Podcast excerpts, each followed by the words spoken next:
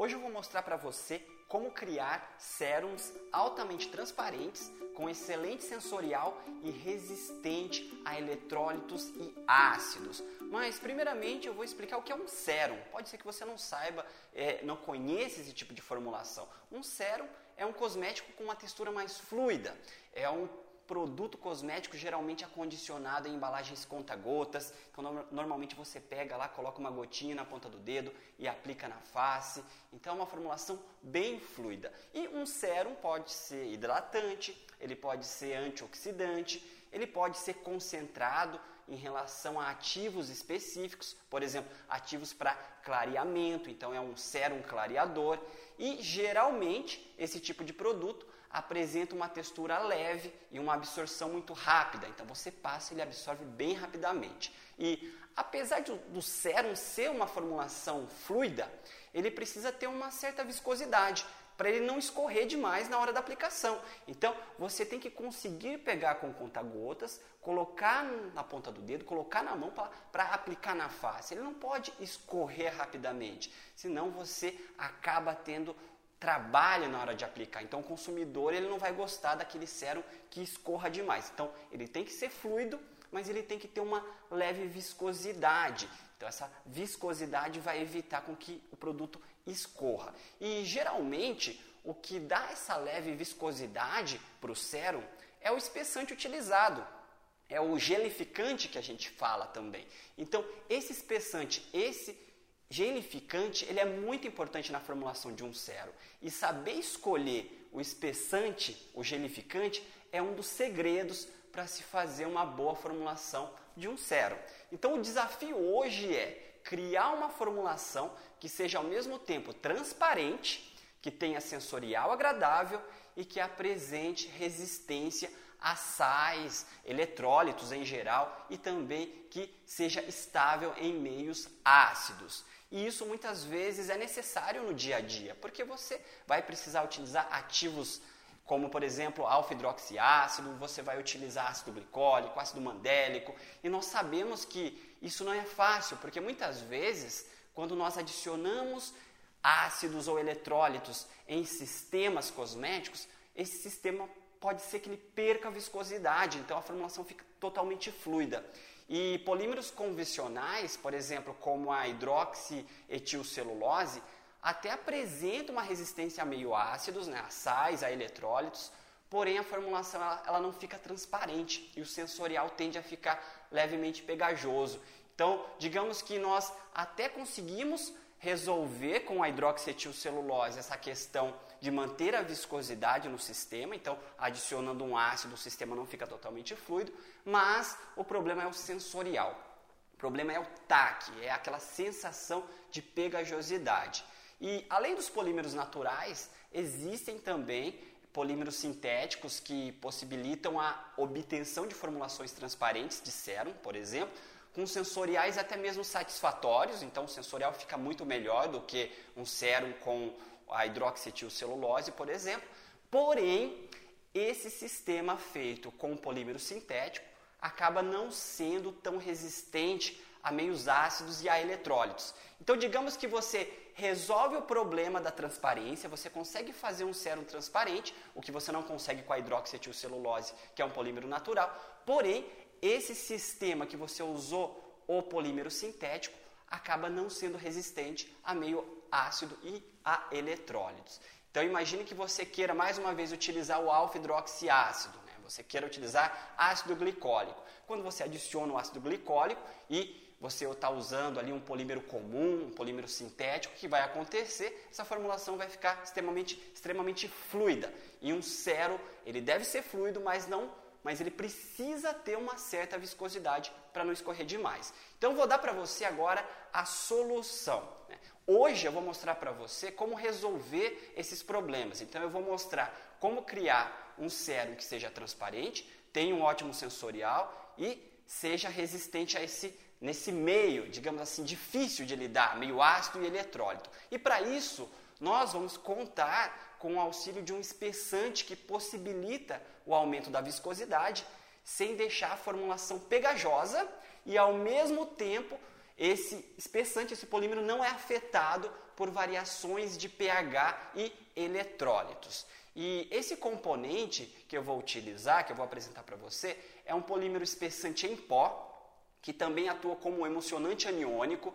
Então, é esse espessante, ele tem o nome comercial de Cepmax Zen. E ele pode ser utilizado em ampla faixa de pH. Para ser mais exato, ele pode ser utilizado de 2 a 8, então uma ampla faixa de pH. E é uma faixa que você pode utilizar uma infinidade de ativos. Você pode utilizar é, ácidos, você pode utilizar aí também sais, como o cloreto de sódio, por exemplo, porque esse polímero apresenta alta resistência a eletrólito. Inclusive, temos um teste que mostra que um gel aquoso com concentração de até 10% de cloreto de sódio, de NaCl, a viscosidade da formulação ela se mantém estável, com 10% de cloreto de sódio. Quem trabalha com formulação cosmética sabe como é difícil incorporar eletrólito em, em sistemas, em emulsões e até mesmo sérums e garantir a viscosidade. E o Cepmax Zen ele também consegue manter estabilidade com até 4% de ácido glicólico, que é um ácido também que costuma dar muito problema. Ele pode ser usado também em géis hidroalcoólicos, então você consegue incorporar álcool, a formulação fica transparente, você consegue colocar altas concentrações de álcool e ele atua também, ao mesmo tempo que ele dá essa viscosidade para o sistema, ele atua como emulsionante. Ele emulsifica altas concentrações de fase oleosa. E você, mesmo adicionando alta concentração de fase oleosa, coloca lá um óleo vegetal, mesmo colocando eletrólitos, mesmo colocando ácido, ele consegue manter essa estabilidade. E você já deve ter percebido que ele realmente é um, é um componente chave, é um polímero chave, porque ele acaba resolvendo muitos dos principais problemas que nós temos no laboratório, quando a gente vai incorporar ativo em formulação.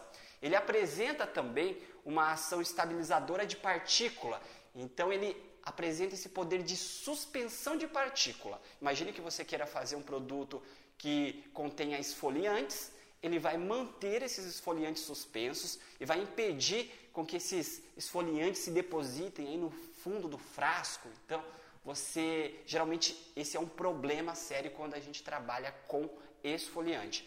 E além disso, ele permite preparo a frio, então ele não requer ali aquecimento e ele também não precisa de neutralização.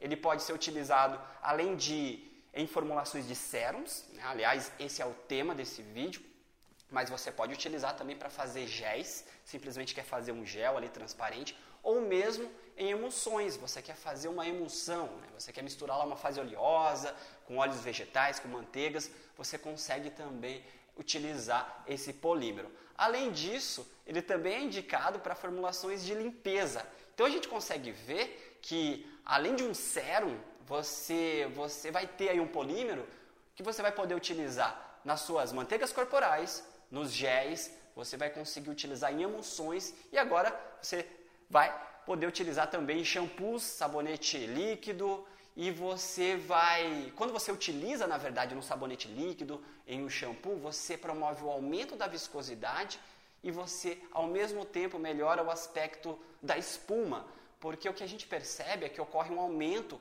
na densidade da espuma.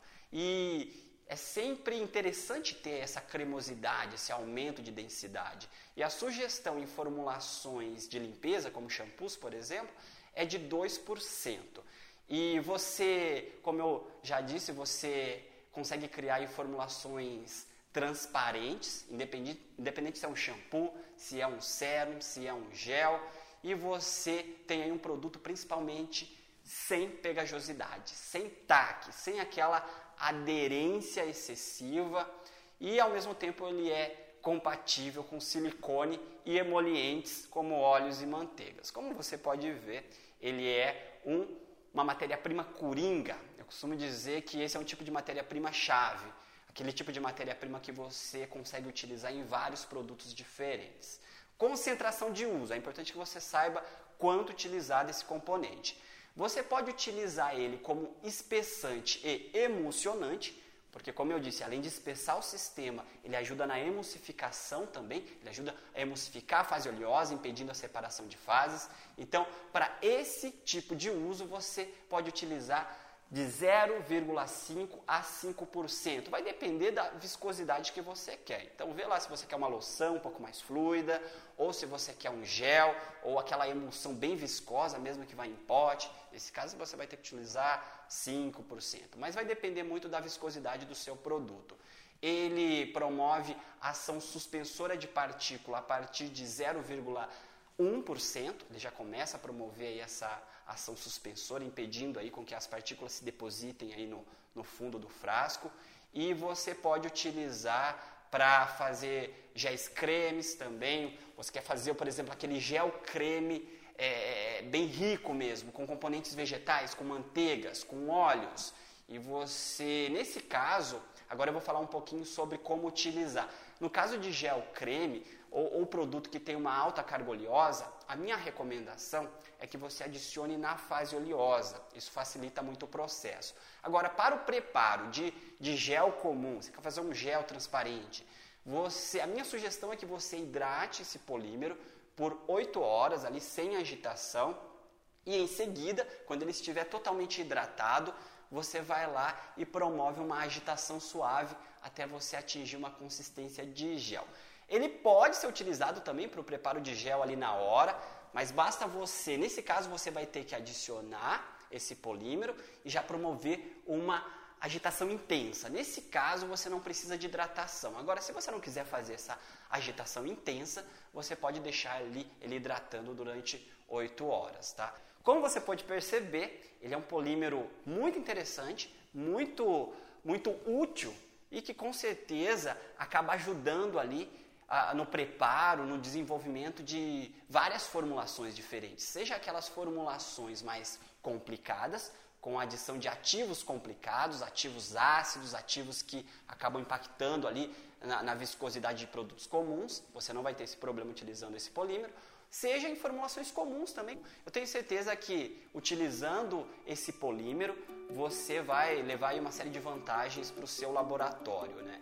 E eu sempre costumo passar é, e dar dicas, na verdade, de matérias-primas que eu utilizo no meu laboratório, que eu vou lá, testo, comprovo e eu posso comprovar que esse espessante vai conseguir te auxiliar muito no seu dia a dia e você não vai ter mais aquele problema de perda de viscosidade. E, para finalizar, você vai ter o seu cero totalmente transparente, você vai ter o seu cero sem pegajosidade e um cero resistente. Eu acabei começando falando de cero, mas acabei ensinando você a fazer vários tipos de produtos diferentes com o mesmo polímero.